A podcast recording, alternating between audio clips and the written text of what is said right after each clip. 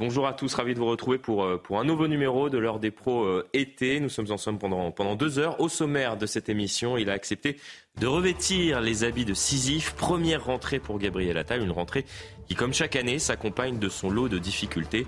Manque d'enseignants, de chauffeurs de bus, baisse du niveau des élèves, augmentation des atteintes à la laïcité. Le nouveau ministre de l'Éducation nationale sera-t-il à la hauteur de la tâche? Arrivera-t-il à hisser tel Sisyphe, donc son rocher, au sommet de la montagne en évitant qu'il ne retombe. On en débat dans un instant. On reviendra également sur cet entretien Nicolas Sarkozy avec des lecteurs du Parisien. L'ancien président de la République appelle un réveil de l'Occident, sinon ça peut mal se terminer, prévient-il. Comment l'interprétez-vous? Sommes-nous en train euh, de perdre peu à peu pied? Et question essentielle, voire existentielle, comment inverser cette tendance?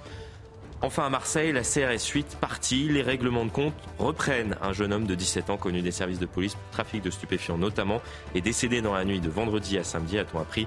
Trafic de drogue, la guerre des gangs, c'est au programme de l'heure des proétés. L'heure des proétés qui démarre dans un instant après le journal de Félicité Kindoki. Bonjour à vous. Bonjour à tous. À Marseille, la situation autour du trafic de stupéfiants ne s'apaise pas malgré la présence des renforts. Un nouveau règlement de compte a eu lieu dans la nuit de vendredi à samedi à la Cité des Rosiers, dans lequel un adolescent âgé de 17 ans a perdu la vie. La victime était dans une voiture quand elle a été abattue aux alentours de 3h30 du matin. Selon les syndicats de police, il s'agit de la huitième victime depuis le début du mois. Emmanuel Macron invite officiellement les partis politiques représentés au Parlement ce mercredi. Cette réunion précisera son initiative politique d'ampleur annoncée au milieu de l'été. Il s'agit, selon le président, d'une main tendue loyalement pour bâtir ensemble des textes législatifs et d'ouvrir la voie, le cas échéant, à des référendums. Aux États-Unis, une fusillade en Floride a fait quatre morts hier dans un magasin de Jacksonville. Motivé par la haine raciale, le tireur, un caucasien âgé d'une vingtaine d'années, a ouvert le feu sur trois personnes à la peau noire avant de se suicider. Des manifestes laissés par l'individu détaillent son idéologie de haine et des croix gammées étaient dessinées à la main sur au moins une de ses armes. C'est la fin de ce JT. Je vous retrouve dans une heure pour la suite de l'information. Et le rendez-vous euh, est pris. À tout à l'heure.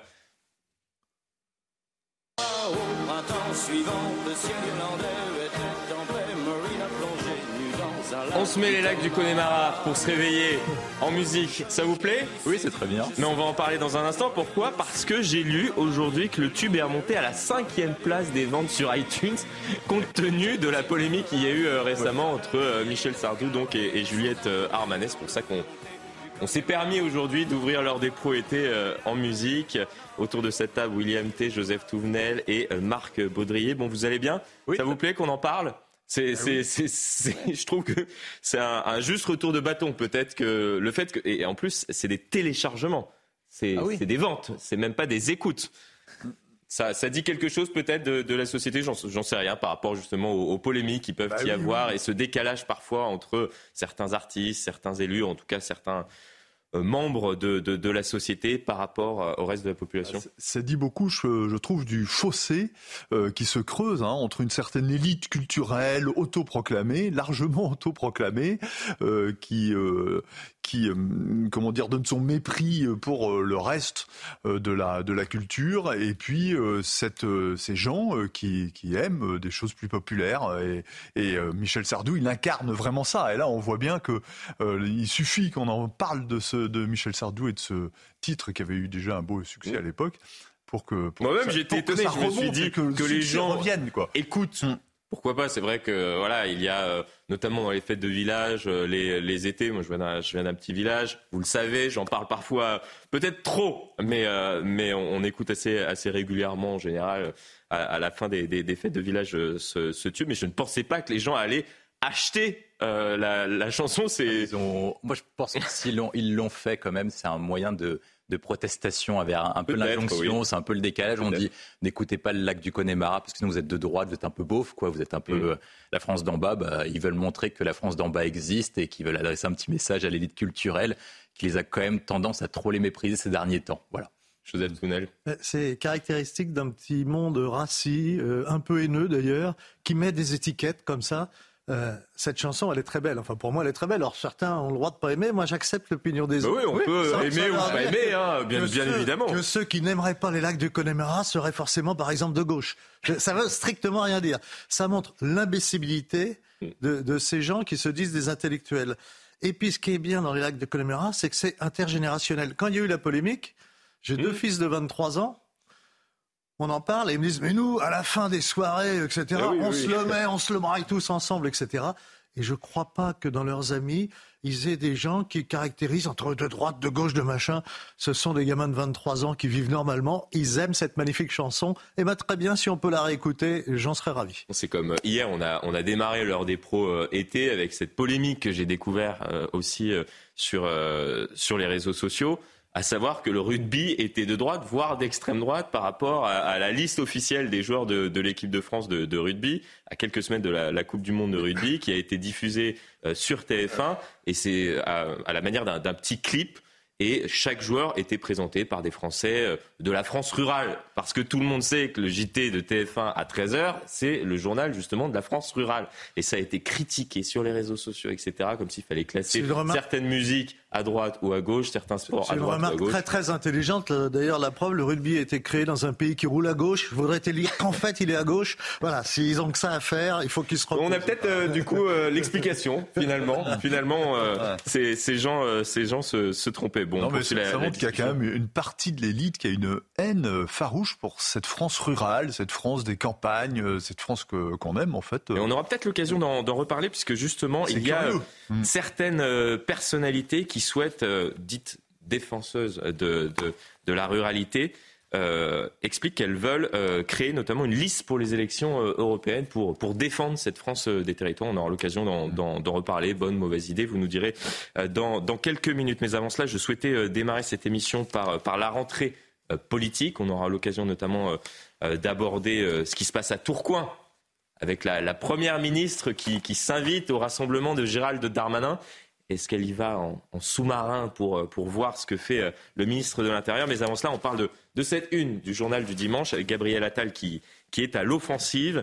Euh, vous la voyez, avec de nombreux défis dont peut-être l'un des, premiers, on attend une explication du, ministre de l'Éducation nationale sur, sur ce sujet, c'est les atteintes à la laïcité. En tout cas, quand je dis on attend, ce sont euh, les chefs d'établissement, les professeurs qui sont confrontés à cela, puisque vous voyez euh, ce chiffre qui nous a été communiqué, c'était en, fin de, semaine dernière, il y a, quelques jours, 4710 signalements effectués en 2022-2023 contre 2167 en 2021.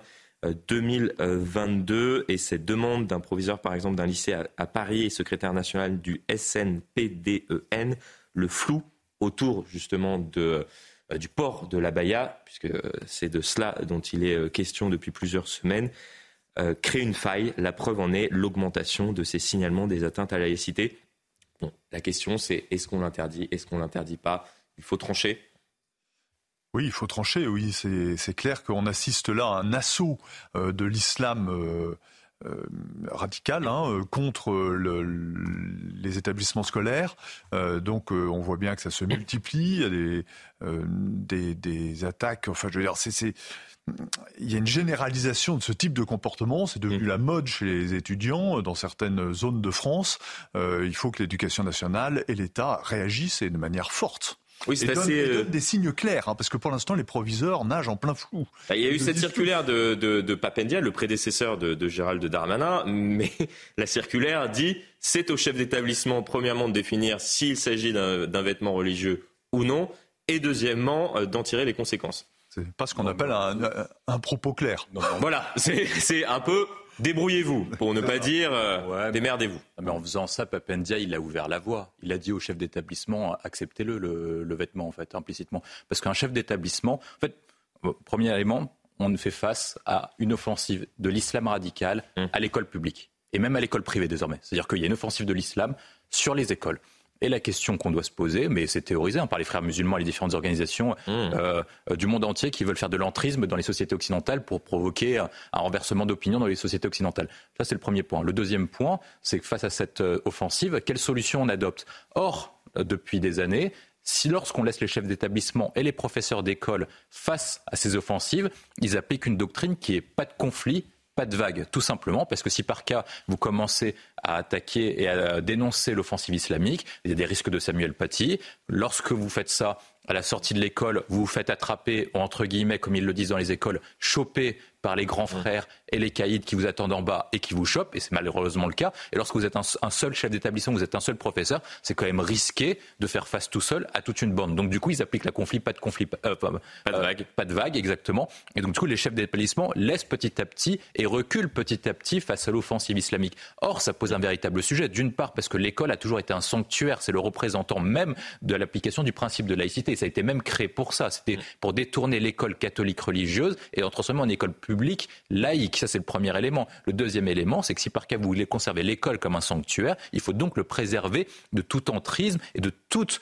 Euh, parce qu'on dit en gros que les enfants ne sont pas assez matures pour essayer de s'éveiller, notamment sur les questions religieuses et sur les questions de société. Donc en fait, il faut les protéger afin qu'ils soient formés pour qu'à l'âge de 18 ans, à l'enseignement supérieur ou à la vie professionnelle, ils soient capables de faire leur propre chemin et choisir leur propre voie. Mm. Or, s'ils subissent des menaces et une offensive avant qu'ils soient majeurs, eh ben, on risque un renversement de société. Or, il y a plusieurs chiffres qui sont alarmants.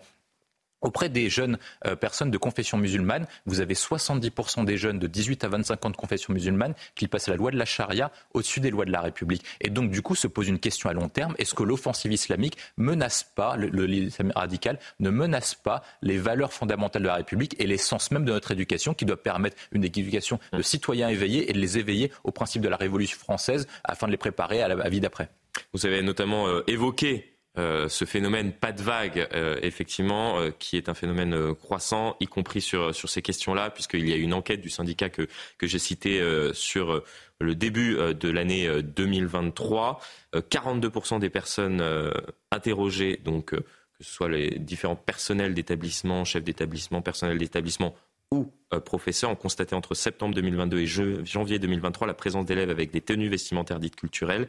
Et parmi eux, 43% n'ont pas fait remonter les faits à leur hiérarchie, justement pour cause de pas de vague. Oui, la baya, c'est pas qu'un vêtement, comme certains veulent nous le faire croire. C'est une revendication communitariste. C'est pas qu'une revendication communitariste au sens large, et on verra un peu comment le ministre réagit là-dessus, parce que euh, quand on dit atteinte à la laïcité, par qui? Par les islamistes. C'est pas par le Front de libération de l'Aveyron. Donc il faut avoir le courage de nommer les choses. Si je n'ai pas le courage de nommer où est l'adversaire, l'islamiste c'est un adversaire, c'est un ennemi. L'islamiste c'est des gens qui, ont, qui font des morts sur notre territoire. C'est des gens qui ont été tués, des enfants dans les écoles juives en France, à Toulouse. C'est un ennemi. Alors si le ministre a le courage de le nommer, ça ira bien. Et s'il a le courage de le nommer, il aura sans doute le courage de changer cette mauvaise circulaire qui dit au chef d'établissement vous pouvez, vous pouvez pas. Qui dit la baya, c'est non parce que c'est une revendication communitariste mm. et c'est tout, point barre. On verra, il est invité de, nos confrères de TF1 euh, ce soir, on verra s'il est clair sur cette question pour aider bien évidemment à la fois les chefs d'établissement et euh, les, euh, les, enseignants à faire face à, ces difficultés. Il y a notamment 150 établissements qui sont particulièrement concernés par, par ces atteintes avec ce, phénomène des, euh, des, abayas. On poursuit la discussion autour donc de, la rentrée, des défis euh, pour, pour Gabriel Attal. Ils sont nombreux notamment la conséquence des émeutes où il a fallu retrouver, parce qu'il y a 250 établissements qui ont été euh, attaqués, des établissements secondaires pour pouvoir accueillir les, élèves. Il y a notamment cinq écoles qui ne vont pouvoir rouvrir. On regarde cette séquence d'un reportage qui a été réalisé justement par, par des équipes de, de la rédaction. On en parle dans un instant. On en a pour 15 euh, à 17 millions d'euros, ce qui est colossal pour une petite commune comme la nôtre.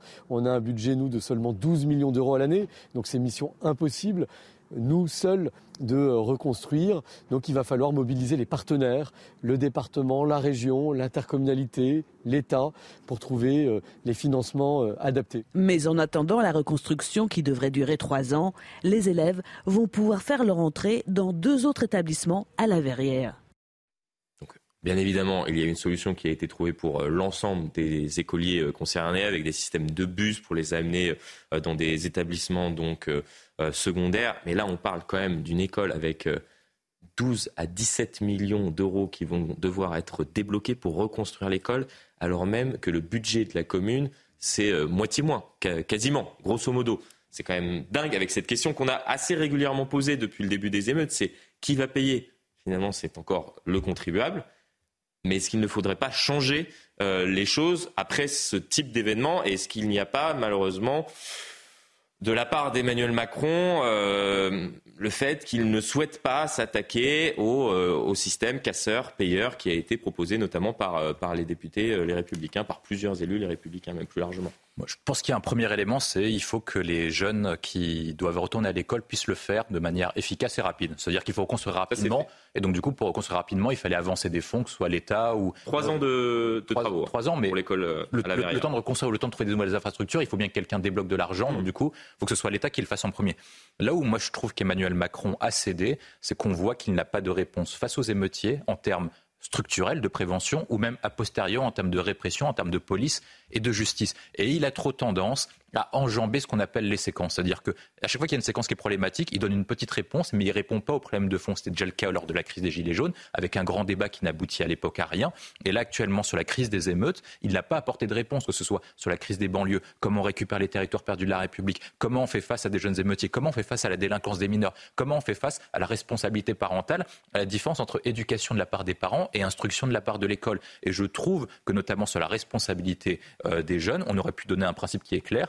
L'État sécurise tout, avance tous les fonds. Par contre, on donne ce principe clair, c'est qu'avec les vidéosurveillances, avec les pouvoirs d'enquête de, police et de justice, l'État avance tout, on attrape tous les émeutiers et on établit la responsabilité pénale et civile des enfants et des parents si par cas les, enfants sont insolvables. Et donc du coup, l'État avance l'argent et on se charge de recouvrer les frais pour que tous les émeutiers puissent rembourser. Et si par cas ils ne sont pas solvables, de toute façon, il y a d'autres moyens, les aides mmh. sociales, les allocations familiales, mais dans tous les cas, il faut un principe, c'est-à-dire que vous avez causé un dommage à la société, vous devez rembourser votre dommage à la société pour établir et pour renverser le principe qu'on connaît trop souvent en France, c'est le principe, la culture d'irresponsabilité. Vous faites un acte, vous n'avez aucune conséquence. Et ça, et ça conduit à l'affaiblissement de l'autorité de l'État, alors qu'il faudrait davantage le restaurer pour montrer qu'en République mmh. française, lorsque vous causez un dommage, eh ben vous réparez.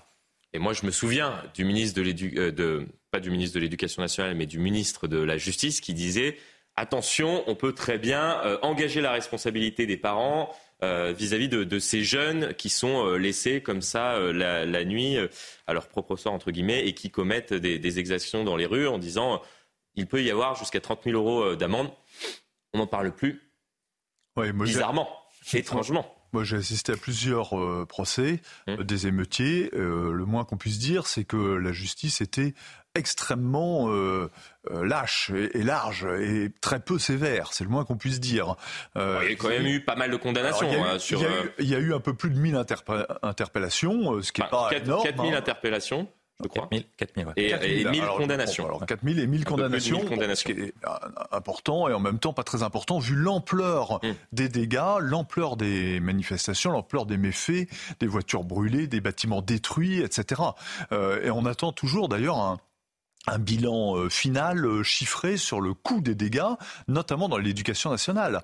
Et mmh. si vous voulez, il y a un moment où ça va poser le problème auprès des Français honnêtes qui travaillent et qui euh, régulièrement tous les deux ou trois ans ont à payer ce genre de dégâts, un problème de consentement à l'impôt. C'est c'est entre 500 et 600 millions d'euros. On a tous compris globalement c'est 10 euros par Français. C'est ça. Voilà, donc euh, mm. environ 30, on va dire 30-40 euros on par foyer. à 600 millions d'euros, je suis pas sûr que les pour pour cinq nuits comme ça euh, d'émeutes, euh, enfin terrible. C'est ça. Donc euh, bon, il faut, c'est quand même un, problème majeur euh, vis-à-vis l'État a un devoir vis-à-vis des citoyens honnêtes de régler et d'avancer vers les solutions que dont vous parliez à l'instant, c'est-à-dire une responsabilisation, y compris financière, bien plus importante euh, des émeutiers et des coupables dans, pas qu'il y ait ce sentiment d'impunité, même si, et, il faut quand même le, souligner, pour le coup, il y a eu des condamnations et parfois assez, assez rapides, puisque 4000 personnes ont été interpellées. Il y a tout de même eu un peu plus de 1000, je crois que c'est aux alentours de, de 1200 euh, condamnations donc, euh, euh, durant l'été. Le principe casseur-payeur, d'abord, il est juste, et ensuite, il est sain pour la société.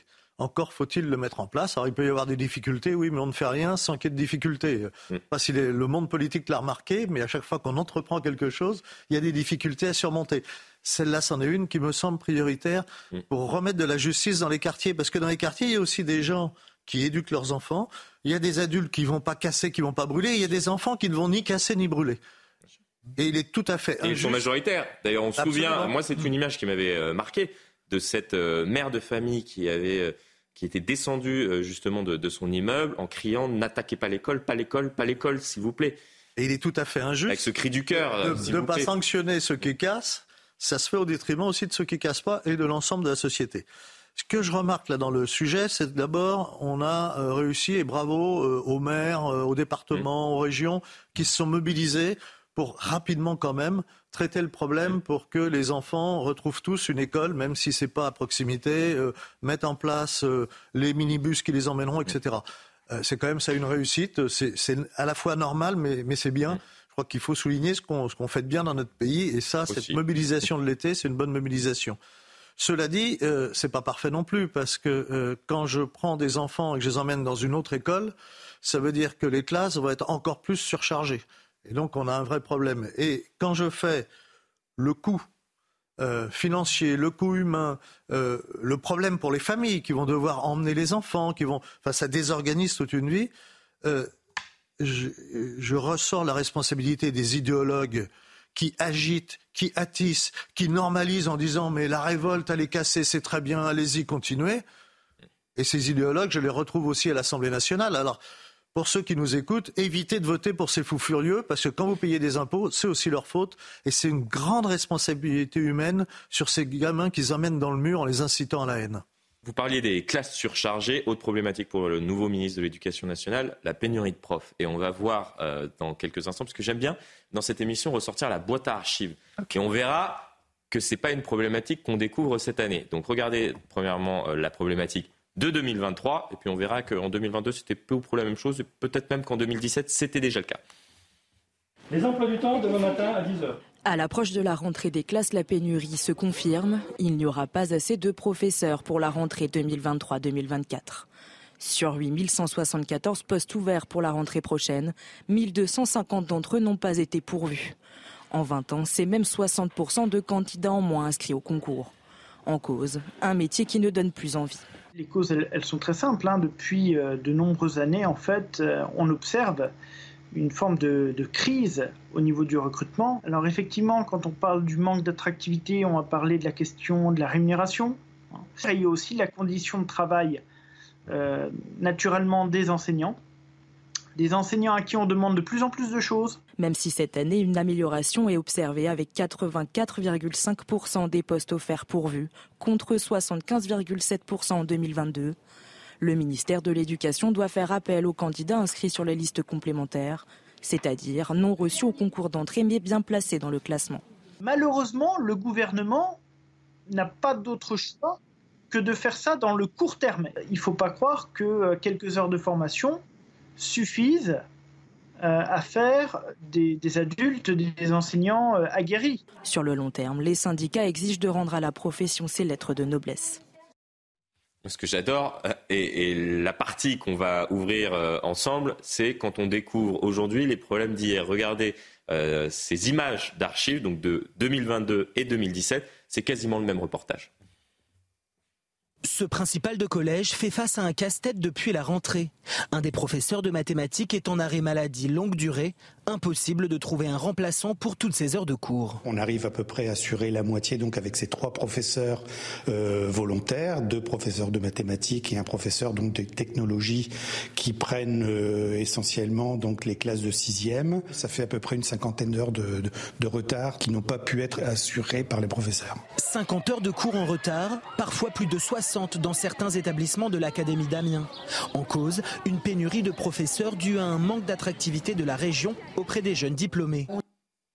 2017 et on avait également une archive de 2022, la rentrée. Bon là c'était quelques semaines après, après la rentrée mais il y avait déjà des difficultés. Et, je suis sûr qu'on avait déjà le débat en 2012 aussi. ah oui, oui, on pourrait presque enregistrer les émissions, les diffuser telles quelles et, et changer, euh, juste euh, l'année. Non, l'école publique est en crise et les professeurs ont perdu la foi et ont perdu la vocation. Il y, a, deux problèmes essentiels. Il y a des problèmes de condamnation matérielle, de rémunération, etc., de conditions de travail aussi, parce que les professeurs sont moins bien payés. En France, on dépense beaucoup plus par habitant en termes d'éducation, mais les professeurs sont moins bien payés qu'en Allemagne et dans les autres pays de l'OCDE, parce que c'est un métier qui est valorisé dans d'autres d'autres pays. Nous, on valorise pas davantage les professeurs. en tout cas, on en a beaucoup. Ils font pas beaucoup d'heures de travail en comparaison des autres pays, et donc du coup, par conséquent, ils sont moins bien payés. Donc, se pose la question du temps de travail, et se pose la question de la rémunération. Mais l'autre point que moi je vois essentiel, c'est la crise de vocation. C'est-à-dire que lorsque vous êtes professeur un peu comme lorsque vous êtes policier, vous ne le faites pas pour les conditions de travail et pour le salaire, vous le faites parce que vous avez une vocation, vous avez la vocation de transmettre un savoir, de faire en sorte que les élèves, ils s'élèvent dans la société et puissent accomplir les grands principes de l'école républicaine, c'est-à-dire restaurer le mérite, restaurer l'égalité des chances, permettre de réveiller les citoyens et les former en citoyens éclairés. Et lorsque vous avez ce type d'objectif, est-ce que c'est possible lorsqu'on donne trop de missions à l'école? Aujourd'hui, lorsque vous êtes professeur, vous êtes quasiment éducateur social, psy, et vous devez assurer la police dans les classes, etc. Donc c'est compliqué pour un professeur de faire ce type de métier. Il a été engagé pour transmettre un savoir, pas pour assurer une multitude de fonctions et transmettre à l'école tous les problèmes de la société. C'est le premier élément. Le deuxième point, c'est qu'il faut une doctrine claire à l'école. Je pense qu'il faut revenir sur tous les problèmes qui ont conduit à notre baisse dans le classement PISA. Je pense à l'égalitarisme, je pense au pédagogisme, qui ont tué le métier de professeur parce que ça a permis de contester l'autorité du professeur dans la transmission de son savoir. Or, si le professeur n'est pas le maître dans son école, est-ce qu'il est qu peut transmettre librement un savoir? Le savoir se transmet de haut en bas. C'est comme ça que font les sociétés qui réussissent le mieux dans le classement PISA. Et ce sont les sociétés qui réussissent le mieux, auxquelles le succès des élèves est le plus important. Et je pense que c'est le dernier point c'est que le niveau des élèves a baissé. C'est-à-dire qu'il faut se concentrer, et c'est la vocation d'un professeur. On a tous rencontré, lorsque vous étiez à l'école publique, un professeur qui vous a aidé à vous élever, qui vous a permis de euh, prendre confiance en vous et de montrer que vous avez des qualités afin que vous réussissiez dans la vie. Et je pense que c'est grâce à ce type de professeur que beaucoup d'entre mmh. nous et beaucoup de personnes qui nous regardent se disent j'ai pu réussir dans la vie, j'ai pu me remettre sur le droit chemin et j'ai pu réussir. Or, pour faire ça, il faut une doctrine claire. Donc, il faut Gabriel Attal s'attaque au sujet qui, pour moi, est fondamental, le niveau des élèves. Et s'il réussit cette tâche, peut-être qu'il aura un destin national comme il ambitionne. Je me souviens notamment de mon professeur euh, de CM1 oui, je crois qu'on a tous un professeur qui nous a fait bondir comme ça. Mm. Je crois que l'essentiel, le, mais vous l'avez euh, dit, euh, c'est le statut du professeur. Mm. le statut vis-à-vis de la société. Euh, comment est-ce que la société considère le professeur aujourd'hui, l'enseignant, d'une part, et d'autre part, comment est-ce que les élèves le considèrent? S'ils le considèrent comme un chien qui lui crache dessus et qui font un chahut absolument effrayant mm. pendant toute la classe, si vous voulez, la vocation, même si elle est belle, même si elle est grande, même si elle est en chez, chez ces jeunes professeurs, et il y en a qui partent vraiment la fleur au fusil avec beaucoup d'idéal euh, pour euh, pour euh, enseigner, faire grandir des, des, élèves dans des zones de France qui sont pas forcément très faciles.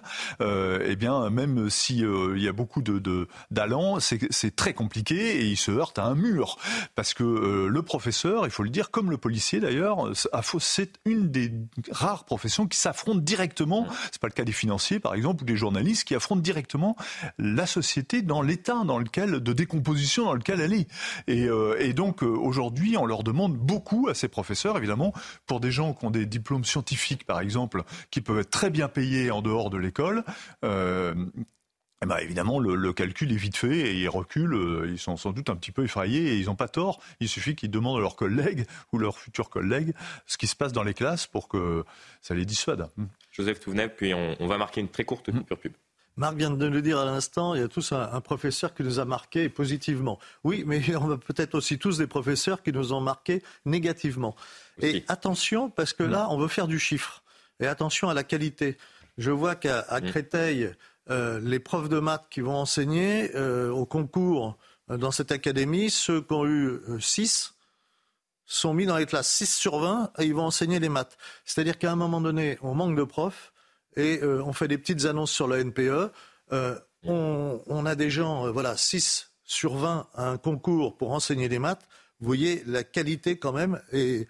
Et c'est peut-être l'une des explications de la baisse progressive du niveau des élèves aussi. C'est une des explications. Attention, on a besoin, mais il faut veiller aussi à la qualité. Alors c'est vrai que les enseignants ont peut-être eux-mêmes, si la branche sur laquelle ils étaient euh, assise. L'enseignant avant c'était une personnalité. Rappelez-vous l'instituteur, euh, mm. l'instituteur, le curé. Il n'y a plus de curé et les instituteurs ont voulu être des copains et non plus des maîtres. Ils le payent aujourd'hui. Et l'instituteur, le curé et le maire, effectivement. Mais souvent l'instituteur était le maire.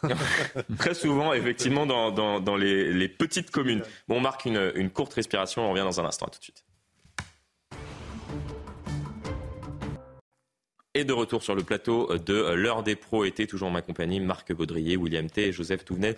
Je reçois des, messages, hein, puisqu'on on nous suit euh, et, on commente nos, euh, débats ici euh, en plateau sur le principe casseur-payeur. J'ai dit qu'effectivement c'était les Républicains qui avaient proposé cela. On m'a dit, mais oui, mais les, députés du Rassemblement national aussi. Alors, ce sont les Républicains, notamment durant la, crise des Gilets jaunes, et on en aura reparlé, Républicains et députés du Rassemblement national durant les émeutes qu'on a connues au début de l'été. C'est pourquoi j'ai parlé des députés, notamment les Républicains. Bon, on parle justement du camp les républicains et plus largement de, la droite avec cet entretien accordé euh, par Nicolas Sarkozy à plusieurs lecteurs du Parisien. C'est vrai que le, journal Le Parisien aime faire cela, un échange entre des personnalités euh, politiques et, des lecteurs. La France traverse une crise d'autorité, dit Nicolas Sarkozy. on va voir, euh, qu'il a répondu pendant, pendant quasiment 1h30 à, ces quelques lecteurs du Parisien sur la guerre en Ukraine, sur la politique française, sur le projet de loi immigration, sur les Jeux olympiques même. Et moi, ce qui, ce qui m'a marqué, ce qui vous a peut-être marqué euh, également, c'est euh, sur son analyse euh, de l'Occident face à l'Orient, où l'Occident est en déclin. En ce moment, on va voir ce qu'il dit. L'axe du monde a muté de l'Occident vers l'Orient. Il y a 8 milliards d'habitants sur la planète, 4,5 en Asie. Dans 30 ans, il y aura 2,5 milliards d'habitants en Afrique. 450 millions en Europe. Le modèle occidental est en train de disparaître. La civilisation judéo-chrétienne est menacée de disparition. Donc oui, ça peut mal se terminer. Vous l'interprétez comment, Marc Baudrier? Non, mais je crois qu'il a raison sur le fond. Euh, c'est vrai qu'il y a une dynamique euh, démographique qui n'est pas en faveur de l'Europe, c'est le moins qu'on puisse dire. Euh, mais euh, la démographie ne fait pas tout et on peut conserver un modèle de civilisation, des piliers de civilisation dans, un, dans une zone euh, qui, dont la dynamique démographique n'est pas dingue. Donc il faut, c'est une volonté politique aussi de garder des piliers civilisateurs et c'est pas la démographie ne fait pas tout, je crois, contrairement à ce que dit Eric Zemmour, euh, elle fait beaucoup, évidemment, mais elle ne fait pas tout. Et puis, euh, deuxième point, on peut relancer la démographie. C'est une volonté politique euh, de relancer la démographie. le, choix, de l'immigration n'est pas un choix obligatoire. Donc, le, Sarko a évidemment raison sur le, sur le constat, mais on peut et on doit réagir. Nicolas Sarkozy qui parle donc également d'une crise d'autorité. La France traverse une crise d'autorité. Une société ne peut pas vivre euh, sans autorité, sans verticalité, sans leader. Tout se vaut-il Non. Et c'est quasiment le même discours que le président de la République durant la crise des Gilets jaunes, où il euh, dénonçait euh, justement ces débats parfois entre des ministres et des Gilets jaunes, on avait l'impression que toute parole se, valait dans, notre société. L'autorité, c'est une affaire de principe, poursuit Nicolas Sarkozy. Pas de moyens ni d'effectifs. Ça, c'est intéressant, puisqu'on on, a ce, débat suite notamment aux émeutes et également, et on l'aura dans quelques instants, avec ce qui se passe dans certains quartiers, à Nîmes, à Marseille ou dans d'autres villes, avec des affrontements euh, sur fond de, trafic de, stupéfiants, avec cette demande des habitants euh, de mettre quasiment un vigile ou un flic à euh, en, bas de chaque immeuble. Si les policiers ont besoin d'être à 25 pour être respectés, c'est qu'il n'y a pas d'autorité. Quand un policier veut vous contrôler, il porte l'uniforme de la République, vous obéissez, vous vous arrêtez. Bah, moi, je trouve qu'il a, il a raison lorsque. Je crois qu'il a quasiment résumé toute la situation. Ah oui, non, mais en fait, moi, je trouve que son, globalement, son, son livre et ses premières prises de position à la sortie de son livre montrent quand même qu'en fait, il réussit. Nicolas Sarkozy avait deux qualités qui étaient très importantes pour un, un homme d'État, c'est à la fois mettre une vision, décliner une vision pour la société, vous soyez pour ou contre, c'est un autre sujet, hein. et ensuite après, euh, conserver le principe de bon sens, c'est-à-dire qu'avec des principes qui soient clairs, qui puissent accepter par le grand commun. Et c'était un des seuls, notamment dans les élites, capables de parler à ce qu'on appelle la France populaire, donc elle est aux électeurs du Rassemblement national à l'époque, c'est le seul à pouvoir faire baisser à l'époque le Rassemblement national.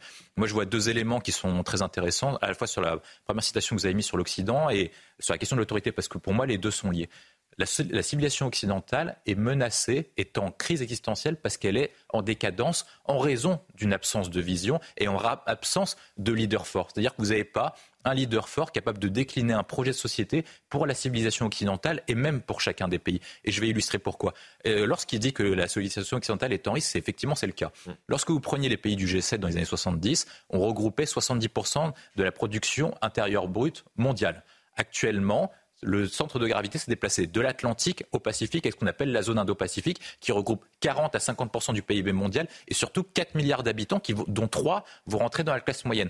Lorsque vous avez une telle masse, c'est-à-dire que c'est eux qui vont décider, c'est eux qui vont devenir le marché intérieur, c'est eux à qui on va devoir vendre des produits et c'est à eux qu'on, c'est eux qu'on devra séduire pour vendre en fait, écouler nos stocks. Et la démographie, la puissance économique et surtout la volonté politique leur permet de prendre un avantage comparatif. Lorsque vous avez des personnalités auxquelles vous pouvez pour ou contre leur projet. Mais comme Xi Jinping, comme le, euh, Premier ministre du Japon et un ensemble de, leaders dans la zone, ils ont un projet pour leur zone et ils ont un projet de société. Nous, on est contre. Moi, je pense qu'on doit être contre le projet chinois qui est absolument antagoniste au nôtre. Mais il en a un. Et nous, face à ça, qu'est-ce qu'on propose concrètement? Hormis la décadence de la société, la civilisation Netflix, euh, certaines valeurs de cancel culture, de wokisme, qui conduit à un déclin de la société. Or, moi, je pense comme le dit Nicolas Sarkozy, qu'on peut conduire à un sursaut occidental. Le sursaut occidental a toujours existé et la question qu'on doit se poser, c'est est-ce que depuis la, chute de l'Empire chinois avec les guerres de l'opium, est-ce qu'on a une parenthèse occidentale de domination occidentale sur le monde ou est-ce que le sursaut occidental et la domination occidentale va perdurer? Moi, je pense que l'Occident a apporté beaucoup de choses au monde en termes de progrès, en termes de civilisation, notamment parce que la France, comme l'avait dit Alexandre Kojève, a été conduit notamment par une chose qui est fondamentale, ce qu'on appelle la première fin de l'histoire, avec la Déclaration universelle des droits de l'homme. On a exporté le modèle de démocratie libérale et des droits individuels dans le monde entier. Et si on veut faire en sorte que cette société perdure et que ce ne soit pas les sociétés russes, les sociétés chinoises de contrôle social, euh, d'autoritaire, d'absence de liberté, voire même la civilisation américaine qui est en pleine décadence, qui impose leur monde, eh ben, on doit se réveiller. Et pour ça, il faut proposer une vision qui soit un modèle attractif. Or, est-ce qu'on attire davantage les gens ce qu'on propose de la liberté ou est-ce qu'avec de la punition comme se propose l'écologie Est-ce qu'on propose la construction ou est-ce qu'on propose la déconstruction? Est-ce qu'on propose une société de bâtisseurs Est-ce qu'on propose une société de déconstructeurs? C'est le choix qui doit être fait. L'Europe et la France est à la croisée des chemins et je pense que souvent, euh, depuis plus de mille ans, et c'était réveillé notamment par la guerre de Cent Ans, la France s'est toujours réveillée lorsqu'elle était en grande crise, et je pense qu'on se réveillera. Mais pour qu'il y ait un sursaut, il faut, un, un chef en France. Voilà, il faut un chef. Ou une chef. Un chef, une, chef, peu importe, mais il faut surtout ne pas être dans le déni. Oui. ça, euh, il y a plusieurs euh, sujets. sur lesquels une partie de la classe politique est dans le déni. Et Nicolas Sarkozy pointe notamment les problèmes des, des quartiers il a été interrogé à ce sujet par les lecteurs du Parisien. Il y a 30 ans, il y avait des quartiers desquels on ne pouvait pas sortir pour cause de manque de transport, d'emploi, etc. C'est euh, le désenclavement de ces quartiers qui a été euh, engagé et c'était déjà un problème. Aujourd'hui, il y a des quartiers dans lesquels on ne peut plus entrer. Voilà l'évolution. Il y a dans notre pays le déni d'une immigration non maîtrisée, une intégration ratée, un communautarisme institutionnalisé qui génère aussi une délinquance, même si naturellement tous les enfants d'immigrés ne sont pas délinquants. Qui peut dire une bêtise pareille? Mais quand on ne pose pas le bon diagnostic, on ne peut pas trouver la solution. Personnellement, je suis frappé parce que d'anciennes personnes qui ont été en responsabilité mais qui n'y sont plus, ou ceux qui veulent être en responsabilité mais qui ne sont pas encore, ont des analyses, mais alors, superbes. Mais au pouvoir, ce n'est pas la même chose. Nicolas Sarkozy, par exemple, quand il mmh. parle de la civilisation judéo-chrétienne, il a raison. Est-ce qu'il a défendu, en expliquant pourquoi, que dans en Europe, on se reconnaisse comme la civilisation judéo-chrétienne. Non, silence là. Et pourtant, quelle est la meilleure définition de l'Europe qu'un espace de civilisation commun qu'on peut définir comme la civilisation judéo-chrétienne avec des apports évidemment euh, divers. Mais non, là, silence.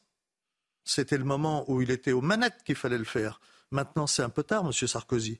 Quand il parle de la police, là, il a une petite malhonnêteté quand même intellectuelle pourquoi il nous parle de l'obéissance en disant on n'a pas besoin d'être 25 policiers pour se faire obéir? Quand on est face à 100 sauvages ou à 200 ou à 2000 sauvages, il faut mieux être aussi en nombre. Hein.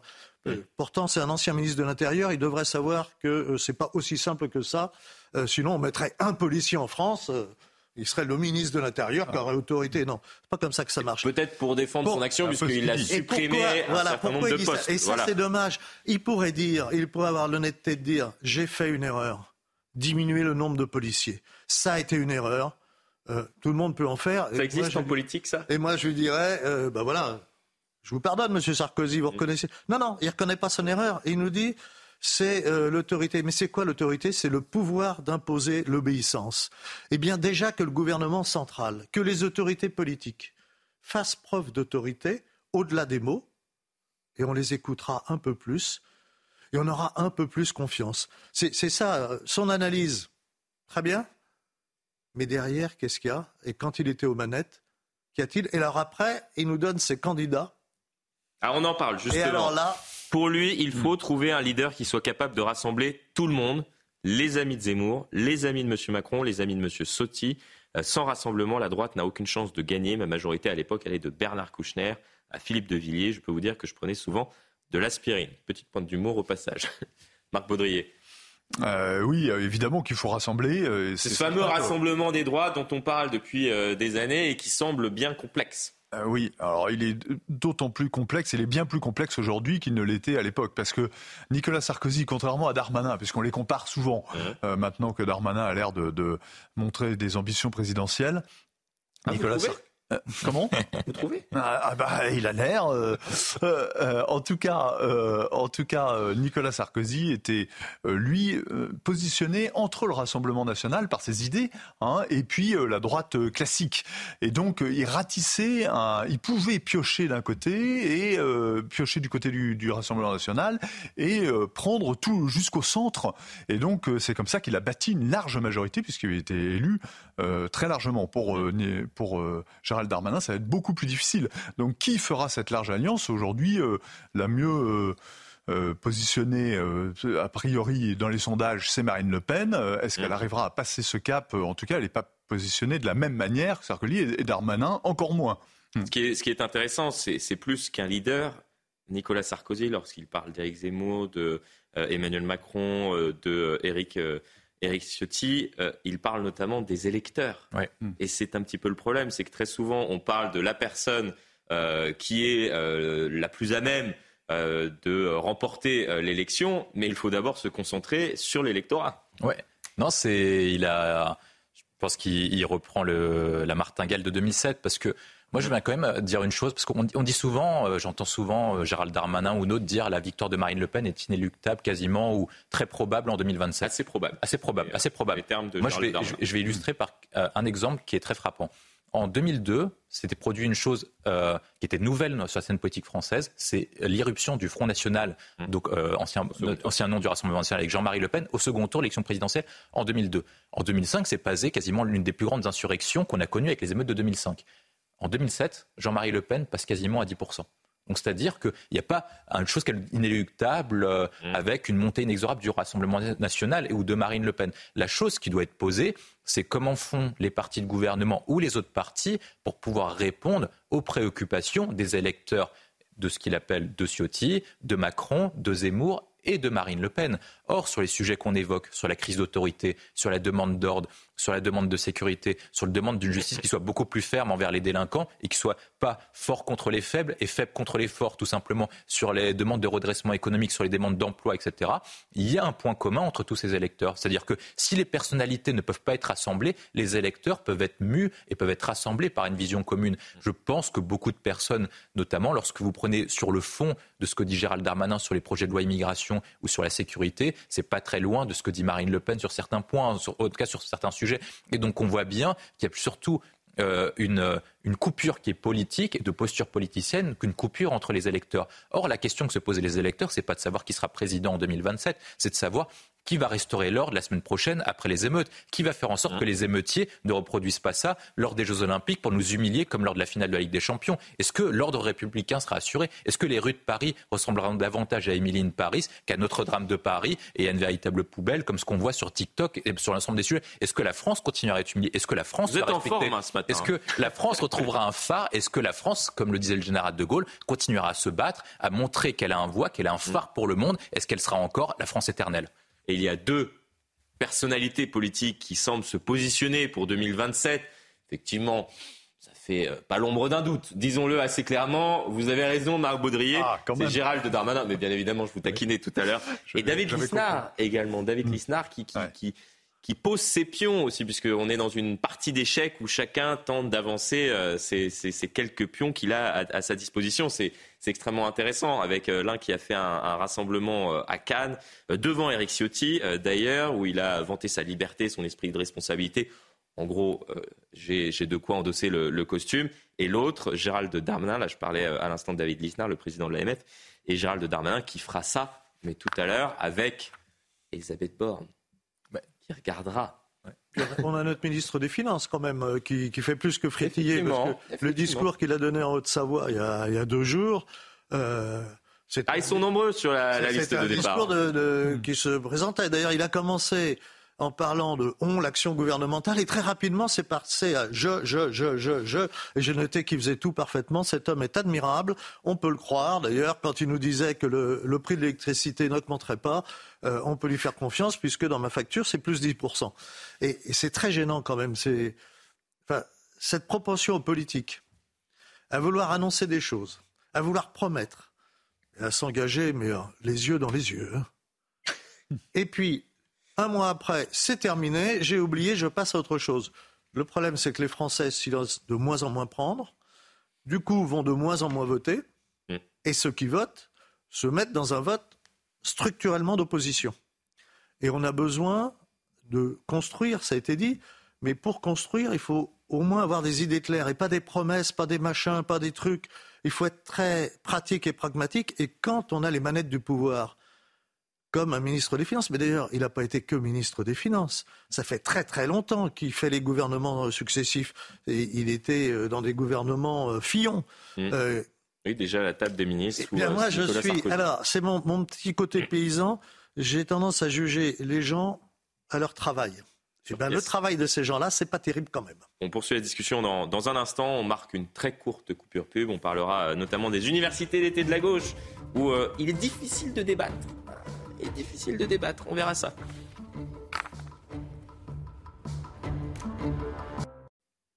De retour sur le plateau de l'heure des pros été.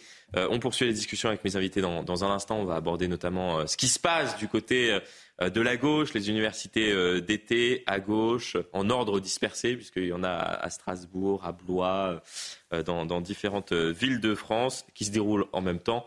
On verra si ce sont des, gauches réconciliables ou non. Pense que vous avez d'ores et déjà la réponse. Elle est assez simple, mais avant cela, c'est le rappel des principales actualités avec vous, Félicité Kidoki. Bonjour Florian, bonjour à tous. À la une de l'actualité, cette attaque au couteau en plein centre-ville de Nîmes. Les faits se sont déroulés hier soir dans le quartier de Pisevin. Un adolescent âgé de 15 ans a été violemment agressé par deux individus arrivés à bord d'un scooter. Poignardé au niveau de la gorge, la victime a été touchée à la carotide. Les deux agresseurs ont rapidement pris la fuite et le blessé a été pris en charge par les secours. Ses jours ne seraient plus en danger. Alors que la rentrée scolaire arrive à grands pas, 1250 instituteurs manquent encore à l'appel dans les classes primaires. La crise de l'enseignement continue à la rentrée 2023 malgré que les concours de recrutement des enseignants ont donné de meilleurs résultats que l'an dernier. Le problème se situe au niveau de l'attractivité de la profession. Enfin, côté sport, première victoire de la saison pour le Paris Saint-Germain. Hier soir, le champion de France en titre s'est imposé face au Racing Club de Lens sur le score de 3 buts à 1. Marco Asensio a ouvert le score en fin de première mi-temps avant que Kylian Mbappé n'inscrive un doublé. Les Lensois ont réduit la marque dans les dernières secondes de jeu. Les Parisiens comptent à présent 5 points en championnat après 3 journées. Voilà, je vous retrouve dans une heure pour un prochain point sur l'actualité. Et le rendez-vous est pris. Merci euh, à vous. On vous retrouve donc euh, d'ici euh, une heure. Quant à moi, je poursuis la discussion avec, avec mes invités. Petit tour de table. J'ai une question pour vous. Olivier Faure souhaite dorénavant renouer avec un électorat. Lequel?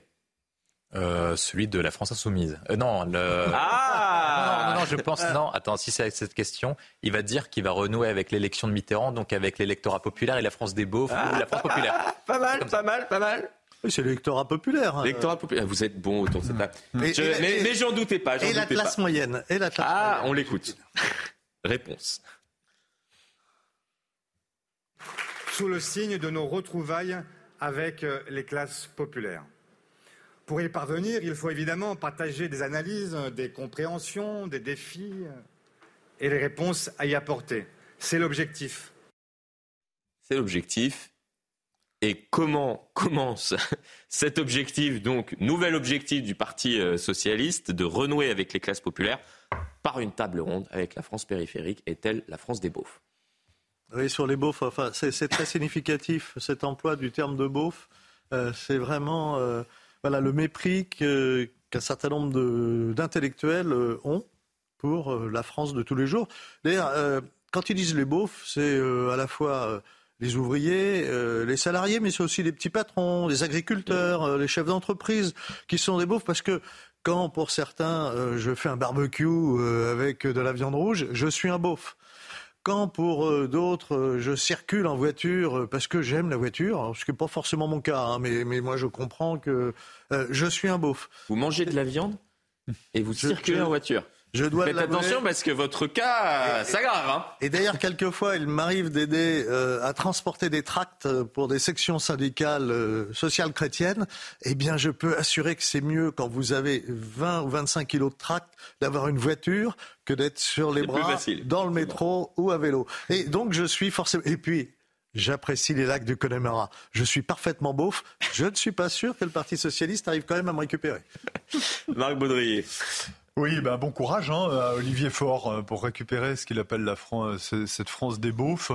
Euh, déjà, ça montre le mépris incroyable euh, de ce, du, PS et de, des, et des apparatchiks euh, de gauche qui euh, l'ont complètement détourné de cette France-là. Elle a été, euh, je veux dire, ils ont été au pouvoir très longtemps.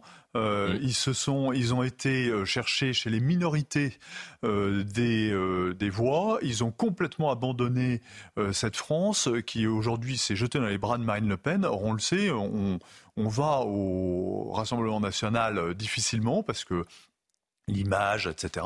Euh, mais une fois qu'on y est, c'est vrai que l'électorat est quand même assez fidèle, avec cette exception de Nicolas Sarkozy. Un électorat euh, parlé. courtisé en tout cas. Euh, les classes populaires, on a l'impression que tout le monde parle des classes populaires. Il y a eu un, réveil, alors qu'il y a eu la crise des Gilets jaunes qui aurait dû créer justement ce réveil-là peut-être à la... Ah à, l'époque, classe populaire et classe moyenne. Pour faire revenir euh, les classes populaires vers le PS, il faut parler de l'immigration, euh, il faut parler du pouvoir d'achat, il faut parler d'un certain nombre de, de l'ensauvagement de la France, il faut parler d'un certain nombre de thèmes euh, sur lesquels le PS a dérapé complètement et ne, parle absolument plus depuis des années. Donc il faut qu'il fasse un tête à queue idéologique complet.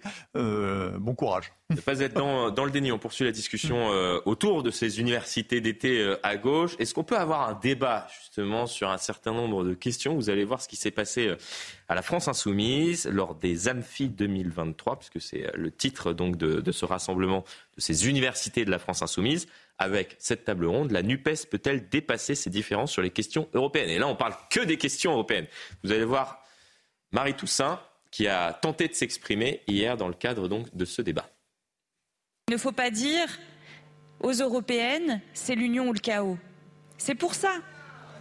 C'est parce mais, mais non. Mais c'est parce que.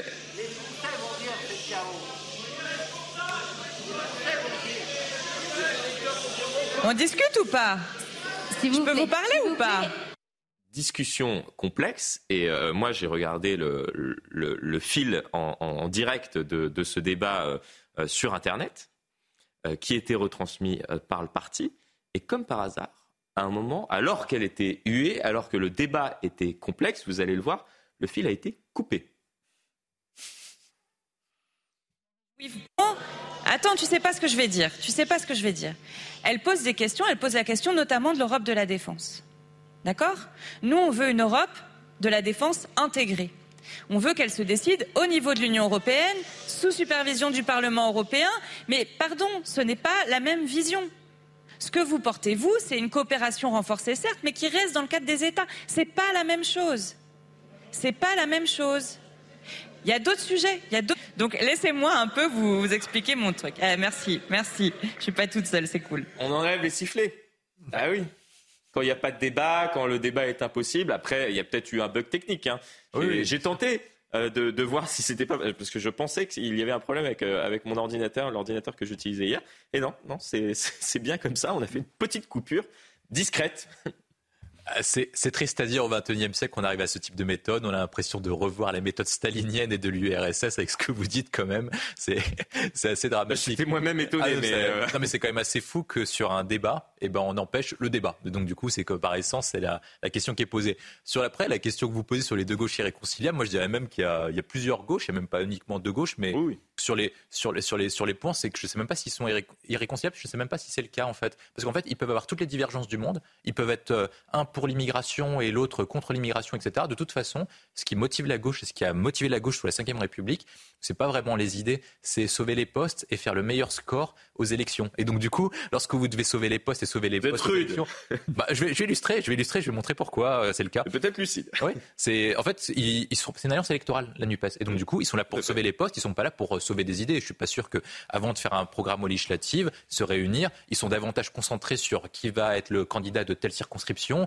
plutôt que de savoir quel programme ils vont faire sur l'Europe, sur l'immigration, sur la sécurité ou sur les questions économiques. Or, depuis le début de la cinquième et l'opposition générale de Gaulle, le Parti socialiste et le Parti communiste se sont affrontés que sur la question des postes. La guerre entre Georges Marchais et François Mitterrand, c'était pas sur est-ce qu'on veut davantage d'intégration européenne que devenir eurosceptique. C'est davantage qui va devenir le leader du parti de gauche. Est-ce que c'est euh, la gauche révolutionnaire de Marchais ou est-ce que c'est la gauche socialiste de François Mitterrand? Donc historiquement, c'est ça.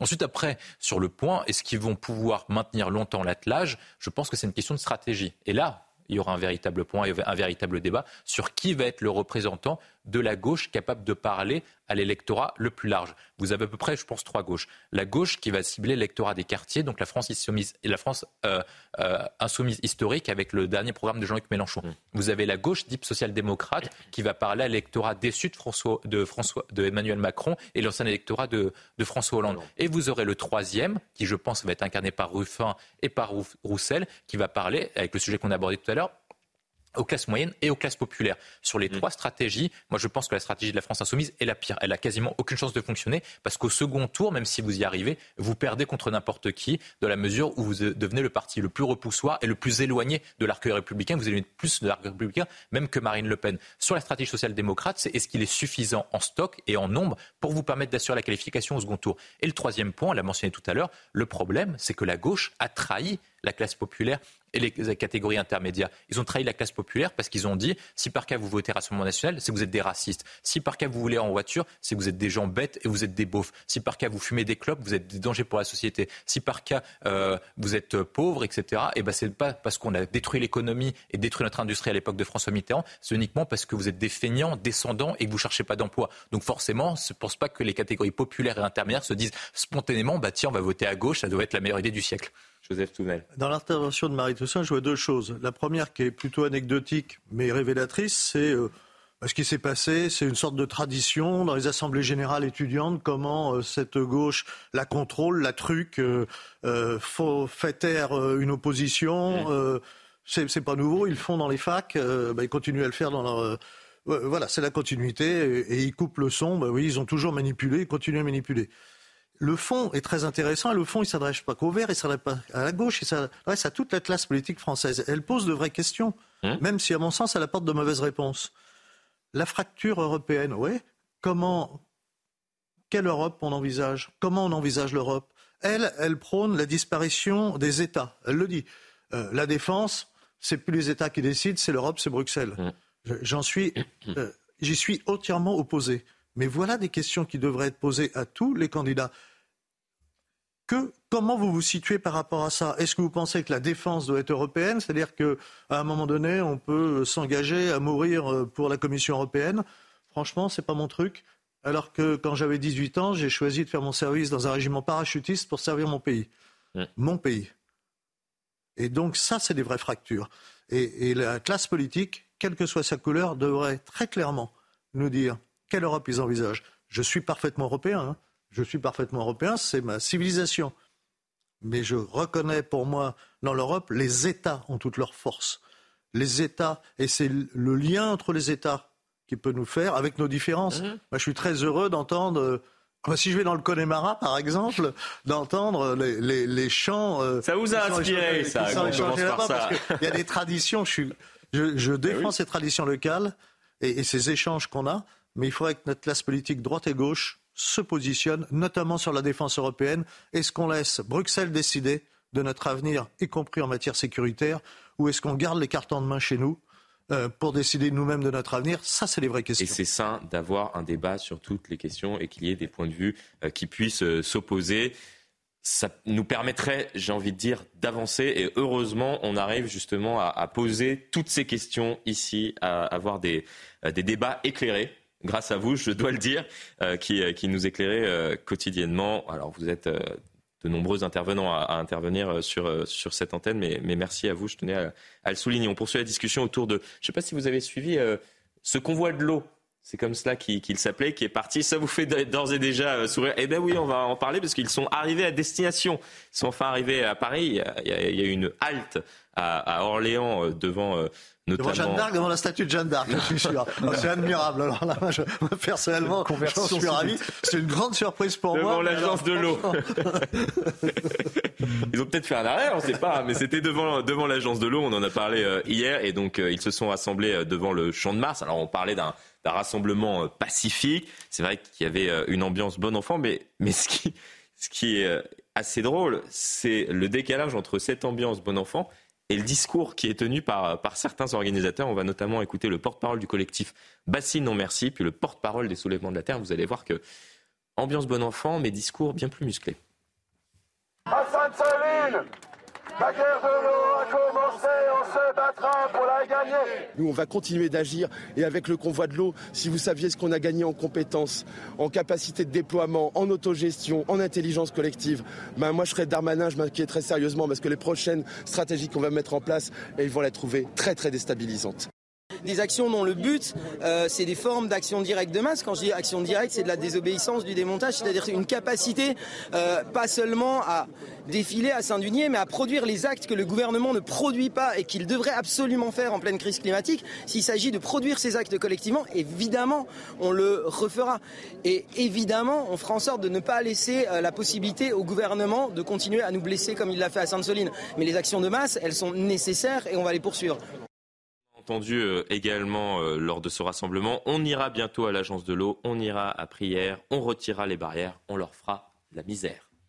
Ah, moi, je trouve que c'est un discours complètement délirant. Je ne sais pas dans quelle planète ils vivent. C'est quasiment un discours insurrectionnel, ce qu'ils emploient. Un discours qui est dangereux. Je pense que c'est un discours qu'il faut combattre.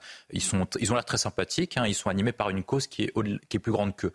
Et donc on déplore trop souvent l'individualisme pour pas féliciter les gens qui s'engagent pour quelque chose d'autre mm. que pour eux-mêmes. Donc ça quand même. Mais par contre, le discours qu'ils tiennent et les actions qu'ils emploient doivent être condamnées de toute urgence. Lorsque monsieur dit que le gouvernement a blessé à Sainte-Soline, qui est venu avec des haches, des, des, jets de projectiles, des cocktails Molotov et a brûlé quasiment à mort certains policiers, en tout cas de manière très grave. C'est vrai qu'il faudrait qu'on ressorte les images de, ce qui a été ils ont, perquisitionné. Ils ont, empêché un camion de, de, de sortir. Retrouvé par les, euh, et, ils l'ont brûlé. Je crois qu'il y a eu des milliers de, de, projectiles qui ont été saisis, des, des, des, hmm. saccages qui ont été très importants au niveau des agriculteurs, des, exploitations qui ont été saccagées, etc. Donc ce ne sont pas des gens qui manifestent pacifiquement, ce sont des gens qui sont venus pour saccager et pour en découdre avec les forces de l'ordre. Il faut quand même le rappeler.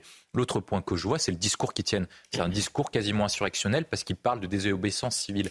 Or, la clé de l'état de droit et de la démocratie libérale, c'est qu'on fasse on passe de l'état de nature à une société qui est organisée, capable de rendre justice et qui possède le monopole de la violence légitime. Lorsque vous avez des personnes qui disent, eh ben, on est capable, qu'il faut que Darmanin s'inquiète, non, il ne faut pas que ce soit Darmanin qui s'inquiète, parce que si Darmanin s'inquiète, c'est-à-dire qu'ils veulent découdre avec les forces de l'ordre. Mm. Or, ce type de discours doivent être condamnés. Je pense que la justice doit être saisie, parce que c'est quasiment une incitation à la haine et un appel à l'insurrection. Et normalement, dans un pays normal, des personnes comme ça qui tiennent un discours comme ça public doivent être poursuivies par la justice française.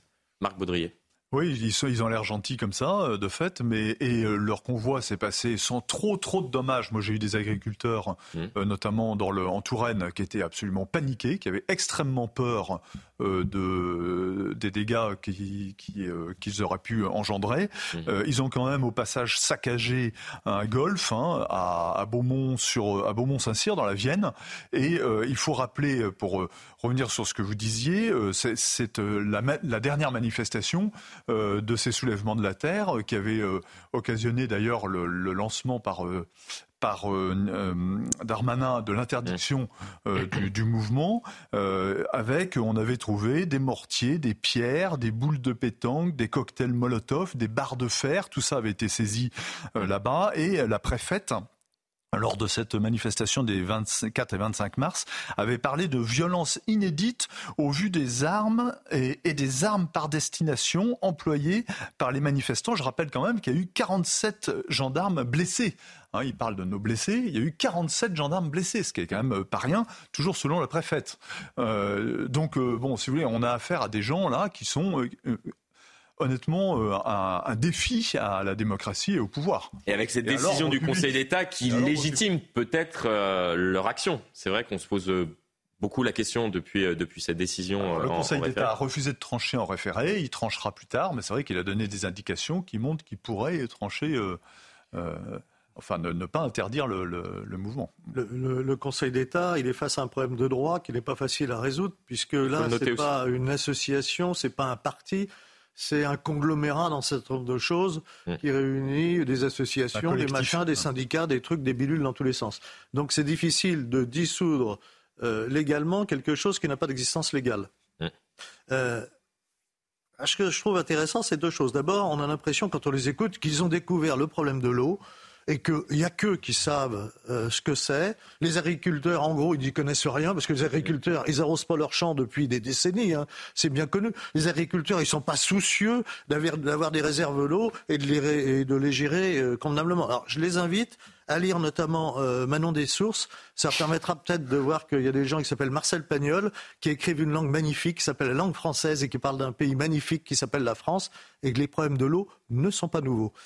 Et puis la deuxième chose, c'est que euh, moi, que des gens et des convictions veulent les exprimer, c'est plutôt sympa de vouloir mmh. traverser la France à vélo, etc. Très bien, euh, pourquoi pas. C'est beaucoup moins sympa quand sur le côté on s'arrête et on détériore, on casse.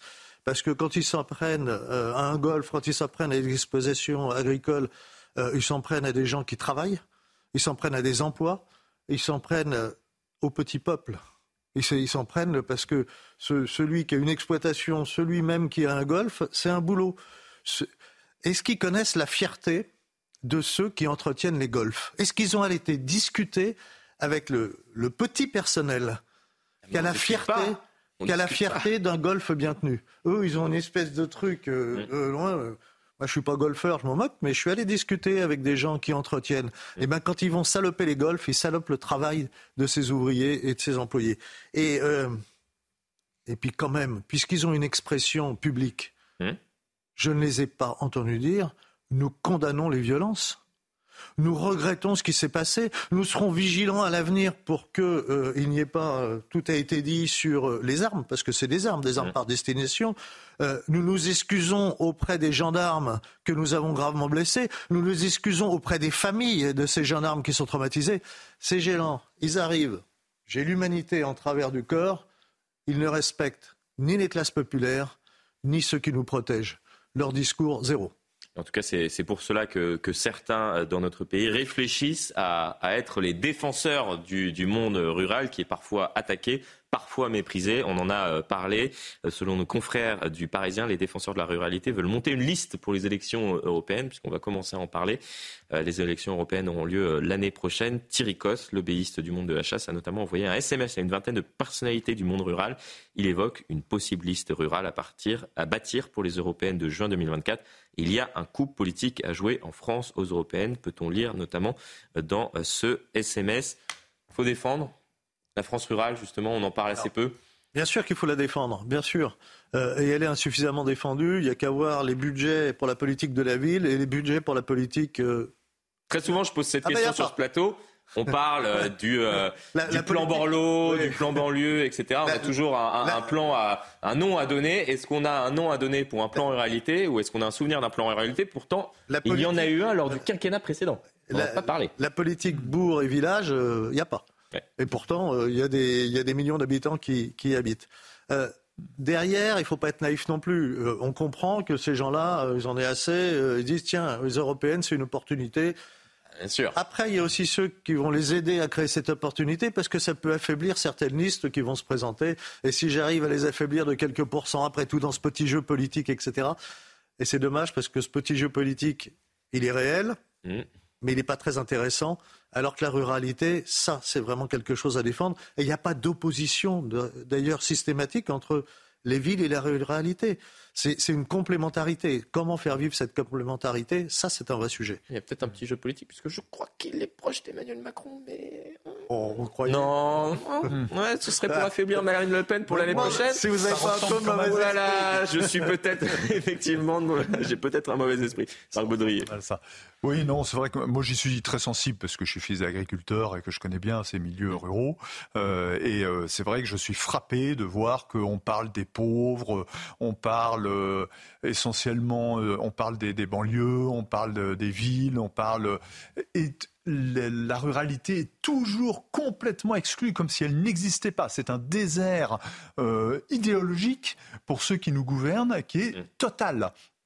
Jamais personne ne pense, euh, quand on dit que le, les, les, les, la LFI parle de, la pauvreté euh, et, et, des milieux pauvres et que c'est pour ça qu'ils se révoltent, etc., et qu'il faut les comprendre, je vais vite, euh, on ne pense jamais à la réalité et, et, dans laquelle il y a une pauvreté incroyable. C'est, Il y a énormément de très petites retraites qui sont en dessous de 1000 euros, énormément. Et pourtant, on ne casse rien dans cette ruralité et on subit par contre les envois de migrants de de Macron euh, et euh, parfois et, euh, et voilà c'est une zone complètement oubliée alors que c'est les deux tiers ou les trois quarts du territoire français. C'est la France des oubliés. Exactement. qu'on a titré hier. Bon, la, discussion se poursuit dans un instant. On marque une coupure pub de, de nouveau et, et, on abordera notamment la question des, des quartiers, ce qui se passe dans certains quartiers de la République, à Marseille, à Nîmes. Par exemple, à Marseille, la CRS 8 partie et quelques heures plus tard, il y avait déjà un règlement de compte. De retour sur le plateau de l'heure des pros été, toujours en ma compagnie, Marc Baudrier, William T et Joseph Touvenel. On poursuit la discussion avec cette actualité euh, dramatique euh, dans, plusieurs quartiers à Marseille, mais également euh, à Nîmes. Et je le disais, à peine la CRS 8 a quitté Marseille pour rejoindre Nîmes, qu'il y a eu peut-être dû à la déstabilisation donc des, des trafics avec cette présence policière importante. C'est en tout cas ce qu'on nous dit parfois dans l'entourage du ministre de l'Intérieur. De nouveaux règlements de compte. On voit ce sujet de de rédacteur donc, de, de CNews et on en parle dans un instant. Dans la nuit de vendredi à samedi, un jeune homme de 17 ans défavorablement connu des services de police a été tué par balle dans l'un des quartiers nord de Marseille. Ces dernières semaines, la deuxième ville de France est frappée par de nombreux homicides, des luttes de pouvoir entre gangs rivaux pour le contrôle du lucratif trafic de drogue. Je crois qu'on n'a jamais autant interpellé d'individus pour trafic de stupes, je crois qu'on n'a jamais saisi autant d'armes, je crois qu'on n'a jamais saisi autant de produits stupéfiants je crois que la PJ n'a jamais autant interpellé de commandos euh, qui passaient à l'acte pour les règlements de compte. Et pourtant, on n'a jamais eu autant de règlements de compte et de morts par balle cette année à Marseille. Plus d'une trentaine de personnes ont été assassinées depuis le début de l'année. Ce mois d'août est particulièrement meurtrier. Huit personnes ont été tuées dans des règlements de compte. Un bilan qui, en l'espace de huit mois, dépasse déjà celui de l'an dernier. En 2022, la cité phocéenne a compté 33 morts sur fond de trafic de drogue. Il va falloir aller encore plus loin, peut-être, peut-être créer euh, des états généraux de la police nationale et de la justice pour pouvoir euh, vraiment euh, enrayer ce, problème qui devient très très inquiétant dans notre pays. Ça doit être un enjeu national aujourd'hui, une priorité nationale, lutter contre ces règlements de compte. Depuis plusieurs années, Marseille est touchée par des assassinats sur fond de trafic de drogue. La semaine dernière, une compagnie de la CRS 8 a été déployée en renfort à la demande du ministère de l'Intérieur. La procureure de Marseille dit on n'est pas loin du bain de sang. C'est vrai que quand on regarde euh, ce qui se passe, euh, malheureusement, euh, avec cette action des forces de l'ordre qui, qui a permis de saisir dans les quartiers 10 kilos de cannabis, 300 grammes de cocaïne et 11 interpellations liées notamment au trafic de stupéfiants ces derniers jours. Et quand vous laissez les rats pulluler sans vous en occuper, eh ben, ils continuent à pulluler. Et puis un jour, ils sont tellement nombreux qu'ils sortent. C'est ce qui se passe avec le trafic de drogue. C'est pas Marseille l'insécurité, le trafic de drogue, il n'y a pas que les trafics de drogue d'ailleurs. On n'en parle jamais, mais les trafics d'êtres humains, la prostitution, c'est-à-dire des femmes traitées comme des quasi-esclaves et des objets. Silence radio. Et pourtant, il y a des femmes et des jeunes filles euh, qui souffrent, mais euh, de façon abominable, qui sont traitées de façon abominable. On va peut-être aussi regarder euh, ce, problème qui, est lié. et donc, quand on laisse, eh ben voilà, à un moment donné, ça sort et c'est très difficile et ça demande du temps. Et c'est ce que demandent les habitants d'ailleurs. Vous l'avez dit, la CRS 8, elle était là, ils font un, bon travail, un travail remarquable, mais euh, après ils s'en vont. Et ce que demandent les habitants, on l'a entendu à Nîmes, mais on l'entend aussi à Marseille, la sécurité dans la durée. Et ça sera difficile. Il faut en avoir conscience. Et moi, j'aurais m'adresser à tous ceux qui, pendant des années, nous ont bassinés avec la sécurité, mais c'est un sentiment, mais qui viennent au moins s'excuser et ensuite qui la ferment. Parce qu'on les voit qui nous donnent des leçons. Je pense à des journalistes de Libération, je pense à des journalistes du Monde, enfin je préfère une, une liste comme ça, à Mediapart. Ils viennent nous donner des leçons de maintien et de morale tous les jours, mais ils assument leurs erreurs passées Jamais. Marc Baudrier. Oui, euh, non, mais le trafic de drogue explose euh, et c'est quand même le signe d'un recul de l'État euh, qui est manifeste. Hein, on en parlait sur, il y a plusieurs symptômes, ça c'en est un beau. quelques chiffres quand même. Hein, j'ai regardé dans la presse, la, la Croix parle de 3 milliards d'euros par an ce que ça représente. Euh, les échos parlent de 4 milliards d'euros. Euh, pour donner une petite comparaison, c'est le marché de la librairie en France, 3,75 milliards d'euros euh, quand vous achetez des livres. Donc c'est l'équivalent de 22 000 salariés à plein temps. Donc on n'est pas sur une PME, on est sur un énorme groupe. il y a des intérêts financiers qui sont considérables. Et euh, on voit que l'État le, est tellement faible, si vous voulez, que je voulais juste rappeler l'épisode de Cavaillon, vous vous souvenez, avant l'été, dans lequel les trafiquants de drogue avaient installé des jeux pour les enfants, des piscines, des toboggans. Mmh. C'était la fête, euh, tout le monde s'amusait, et ils avaient eu les moyens de... de, de, l'occasion du 14 juillet, Voilà, d'animer un peu le, le, quartier. Donc si vous voulez, on est... Alors là... Euh, on traite le cas en envoyant la CRS 8 pendant un temps déterminé sur un lieu déterminé. Alors très bien, tant mieux pour les habitants du quartier, mais euh, évidemment l'ampleur du phénomène qui est grandissant euh, nécessite de qu'on s'attaque à ça au niveau euh, local, comme on le fait là en l'occurrence, mais bien plus largement au niveau national et au niveau international. Il faut changer de, de catégorie euh, pour euh, dans, la lutte il faut passer à un étage supérieur euh, puisque ces trafics s'accroissent et qu'en plus ils sont ils apportent ils ont un lien avec la prostitution et ils ont un lien avec l'immigration ils ont des liens avec c'est une catastrophe. Mais ça demande beaucoup de courage parce qu'il y a des familles qui entières et des quartiers entiers qui vivent de cela. Donc quel est l'homme politique qui aura le courage d'affronter ça de manière très courageuse? Il faudra qu'il soit soutenu par les Français. Est-ce que les Français sont prêts à ça? C'est une question. En tout cas, la CRS 8 à présent est à Nîmes. On fait un point justement sur euh, ce qui se passe à Nîmes avec cette action euh, des forces de l'ordre présentes en nombre sur place. Sujet signé euh, Thibault Marcheteau, Fabrice Elsner et Sacha Robin. Les fouilles s'intensifient au sein du quartier Pisevin à Nîmes. Les forces de l'ordre et les brigades cynophiles collectent un maximum d'indices sur le trafic de drogue qui sévit et gangrène le quartier. Les cachettes les plus bêtes des fois sont les, meilleures. Et on peut avoir des, saisies de quantité non négligeables des fois. Sur Marseille, vous est arrivé de retrouver euh, jusqu'à euh, entre 3 et 5 kilos sur une, une plante comme ça à côté d'un tuyau. Parmi les objets retrouvés, des seringues usagées, mais aussi du matériel informatique. Ça peut servir à un tas de choses, au routage, routage de téléphone, euh, des routages d'ordinateur pour envoyer des messages via, via Telegram, via n'importe quoi. Et dans l'absolu, ça n'a rien à faire ici. Galeries souterraines, sous-sols ou locaux abandonnés, chaque lieu fait l'objet d'une inspection minutieuse par les policiers qui font dans certains cas des découvertes inattendues. Les cités en sous-sol, euh, c'est souvent, c'est souvent qu'on arrive et qu'on trouve ce genre de, bâtiments qui sont maintenant des mosquées euh, clandestines. Dans les prochains jours, d'autres opérations de ce type doivent être menées dans plusieurs quartiers de la ville. C'est carrément toute une société parallèle.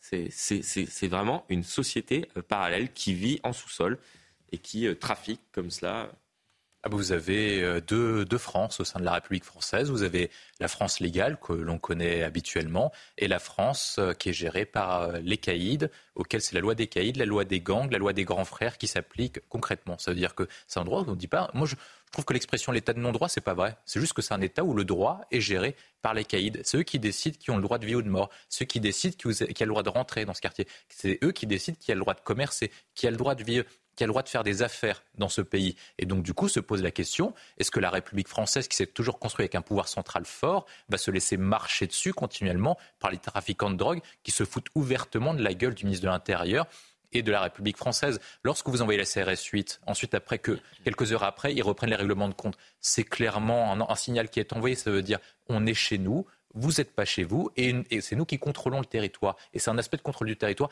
Et moi, je pense qu'il faut éradiquer le trafic de drogue pour plusieurs raisons. La première, c'est que les grands empires meurent en raison de la décadence de la société. Et la décadence de la société est intimement liée aussi avec l'usage de stupéfiants. C'est quand même marquant. Je passe à l'empire chinois une partie de l'Empire romain et une partie des grands empires se sont coulés à cause de la drogue. Donc si on veut à devenir une société, ce que moi j'appelle de débilos et de dégénérés, et eh ben qu'on continue comme ça. Le deuxième point qui est important, c'est que le trafic de drogue avant était contrôlé. C'est-à-dire que Ça permettait notamment, c'est ce qu'on a dit pendant les émeutes, que les, trafiquants de drogue gèrent les quartiers difficiles.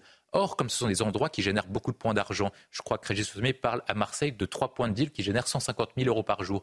Bah, vous avez, comme dans toute société, des gens qui se disent il y a un marché à prendre, donc il faut émerger de nouveaux acteurs et donc des guerres entre gangs. Et c'est ça le point essentiel, c'est qu'avant, euh, les trafiquants de drogue géraient leurs affaires eux-mêmes, et puis s'il y avait des morts euh, dans les quartiers nord de Marseille, bon, c'était pas grave à la rigueur. Mm. Et maintenant, il y a des victimes collatérales à la fois entre trafiquants de drogue et aussi auprès des habitants, parce que des jeunes meurent comme à Nîmes, et donc du coup, ça touche et ça gangrène l'ensemble de la société. Et on arrive au troisième point le plus important, c'est qu'alors qu'il était localisé en Seine-Saint-Denis et dans ce qu'on appelle les quartiers périphériques, les banlieues des grandes métropoles. Maintenant, ça touche les villes moyennes, les villes rurales. C'est-à-dire que l'ensemble de la société est gangréné maintenant par le trafic de drogue et se pose la question si nous, eh ben, on agit concrètement sur la, consommation de stupéfiants, parce qu'on est comme une société malade, avec un record de consommation de, drogue. Et donc, du coup, je pense qu'il faut mener l'action en, quatre points.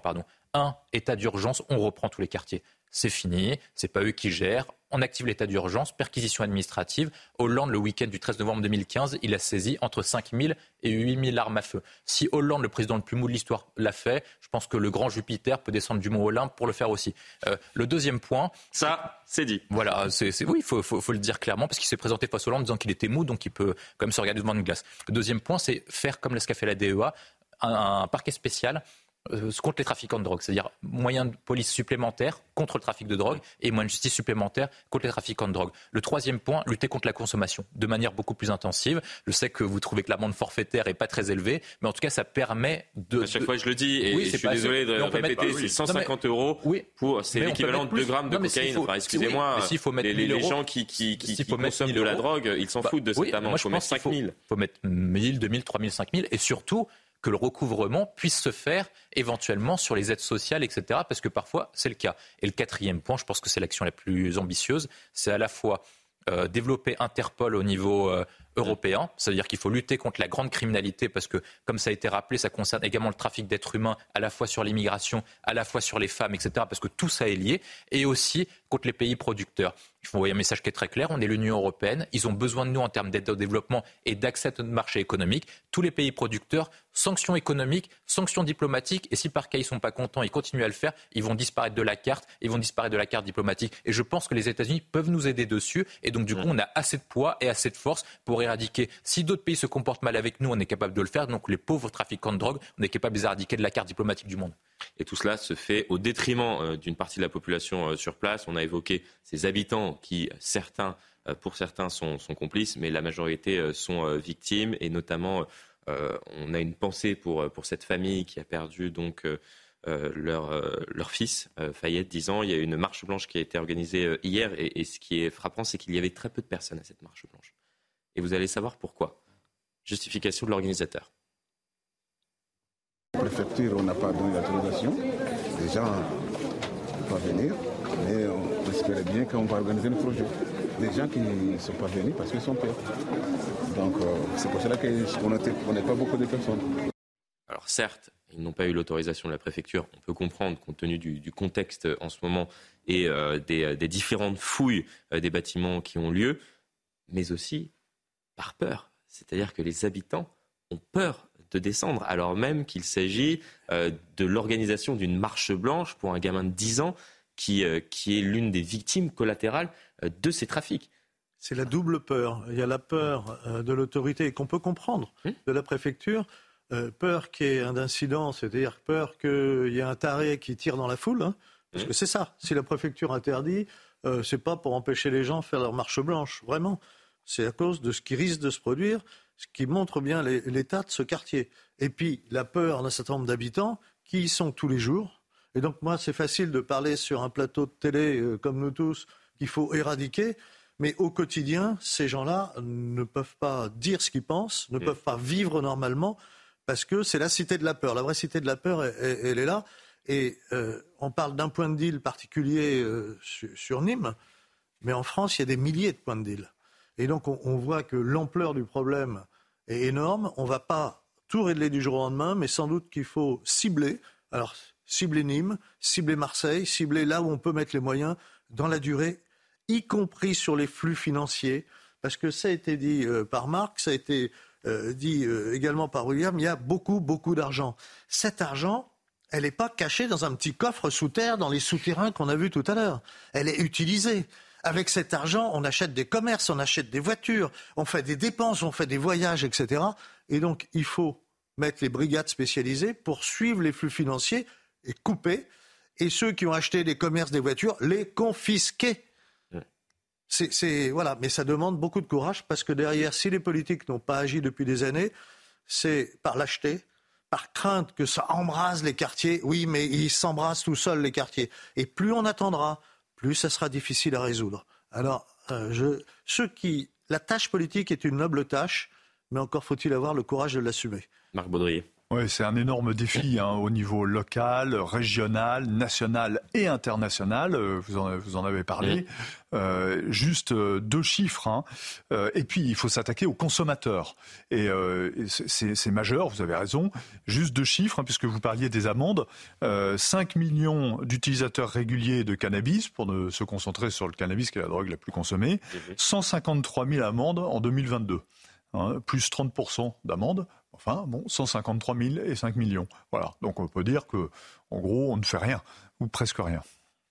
Oui, presque rien. Et malheureusement, mm. euh, il y a euh, ces, victimes qu'on déplore quasi euh, quotidiennement. Enfin, j'ai l'impression qu'on a ce débat quasi quotidiennement. Après, on sait très bien qu'il y a des, forces de l'ordre qui sont au travail et qui font ce qu'elles peuvent aussi, qui ont parfois un manque de moyens. Alors vraisemblablement, Gérald Darmanin, ah ça, vous aimez pas ce manque de moyens non, c'est parce que c'est le manque de volonté derrière. Oui, il y a un manque de moyens, mais euh, vu l'état financier de la France, euh, voilà, on a un endettement considérable. Donc c'est un vrai problème. Oui, bah, ça, c'est qui euh, découle aussi parfois de choix politiques qui ont été faits, il faut le dire, dans, le passé.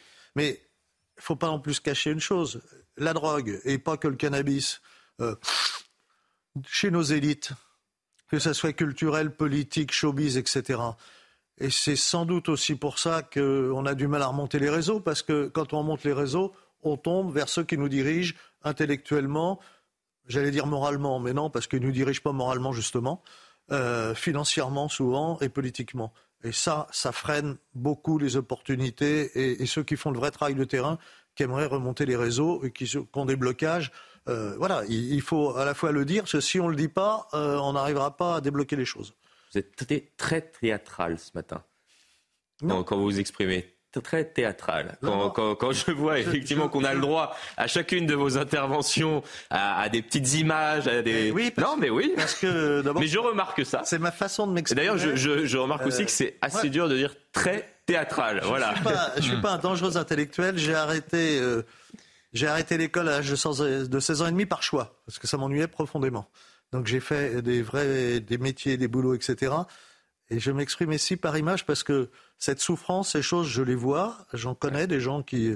Et, voilà, c'est ma façon de faire passer le message. Elle est sans doute imparfaite, mais c'est ma façon de faire passer, en tout cas, mon message. C'est en tout cas euh, très compréhensible et moi j'aime beaucoup. Hmm. Euh, allier le, geste parfois à, la parole. On va parler des, bonnes résolutions. Il nous reste trois minutes. On va voir si vous en avez autour de la table. Alors je pensais qu'on abordait ce sujet en janvier, euh, lorsque on, on, fête le passage à la nouvelle année. Mais vraisemblablement, j'ai découvert, et on va regarder ce, sujet signé par, la rédaction, et vous allez nous dire si vous avez des bonnes résolutions, qu'il y a des Français qui aussi, enfin qui tentent de prendre des bonnes résolutions pour la rentrée. On en parle dans un instant, mais avant cela, on écoute les Français. Parce qu'elle s'ouvre sur de nouvelles perspectives, la rentrée est souvent synonyme de bonnes résolutions. Tout d'abord, il y a ceux qui veulent remettre de l'ordre dans leur routine. Arrêter l'apéro. D'aller à tous les cours déjà. Et euh, après, euh, je dirais de mieux gérer mon budget vu que je suis étudiante. Travailler à l'école. Les parents, soucieux du bien-être de leurs enfants, Essayer d'avoir le même un rythme un petit peu plus adapté pour les enfants, etc. Non, non, on va essayer que tout se passe bien pour eux. On va pas se coucher à pas d'heure euh, tous les soirs alors qu'il y a école et le travail le lendemain. Ceux qui au départ n'en ont pas. Franchement, non. Non, non, je vais travailler, c'est tout. Non. non, pas particulièrement. Et qui finalement en ont quelques-uns. Le sport peut-être. le sport peut-être un peu plus. Faire de l'argent. C'est pas mal. Sauf monsieur, qui n'en a vraiment pas. Déjà celle de janvier, on n'arrive pas à les tenir, alors on va arrêter là. Pas de panique, il est encore temps de reprendre les résolutions lâchées en cours d'année et de profiter des derniers instants de vacances. Bon, on a tous envie de savoir, est-ce que vous en avez autour de la table ou pas? On finit cette émission par un brin de légèreté. Ouais, moi, je oui, c'est vrai. Ouais, je m'en suis mis dernièrement. Là, moi, je me suis. Euh, il y en a plusieurs. Un, c'est j'essaie de refaire un, retrouver un niveau athlétique. Donc, je me suis payé un programme de sport euh, avec euh, retrouver un niveau athlétique. Voilà, parce que je vais, j'ai arrêté de fumer, du coup, je me, je remets. Ah oui, ah, oui, oui, j'ai fait un programme. Essayer de découvrir de nouvelles activités. Je me suis mis au piano et je vais me mettre à l'escrime. Et je vais découvrir de nouveaux cercles sociaux. J'ai pris ça récemment là pour entamer un nouveau projet. Je n'ose pas prendre la parole après, après William. J'ai pas autant de, bonnes résolutions. Vous en avez, vous euh, Oui, quelques-unes. Un peu de sport, c'est vrai. Euh, de la lecture. J'aimerais bien passer plus ah de temps à lire. Euh, et donc, et rentrer un peu plus tôt le soir, par exemple, ça serait pas mal, hein, déjà, pour moi. sortir un excellent numéro du magazine dont je m'occupe, Capital Social, mhm. qui sera sur la finance. Vous avez encore celui sur la, France puissance maritime, qui est un vrai beau sujet. ça, c'est partir en vacances avec mon épouse. Ah, vous n'êtes pas parti cet été? Ah. Très très peu. Un tout petit peu mais maintenant, je vais pouvoir partir hors période scolaire. Ça, une... Ah oui. Vous avez cette chance. Et puis continuer avec, euh, avec des amis euh, à défendre nos idées, à défendre et à dire qu'on aime la France et que si on se bat, c'est pour cette France qui est tellement belle. C'est, euh, je, ne sais que dire après, après ces bonnes résolutions. J'oserais pas donner les miennes. C'est vrai que j'y ai, même pas réfléchi pour, pour, pour tout vous avouer, mais peut-être lire un tout petit peu plus. C'est vrai que parfois on, après, on dit on manque de temps, on manque de temps, mais euh, le temps, on le trouve quand on veut le, trouver pour, pour certaines activités. Donc, euh, ce sera ma résolution. Euh, trouver du temps pour pouvoir lire Bon, bah voilà, c'était bien, c'était sympa. Est-ce que vous êtes habitué au nouveau plateau? Alors j'ai oublié une résolution quand même, c'était d'essayer de, faire rayonner un peu euh, Boulevard Voltaire davantage. Ah, il y, a de la publicité. Ah, bah, vous avez pris le, pari de, votre acolyte à côté de vous, oui. Je, m'inspire de Joseph.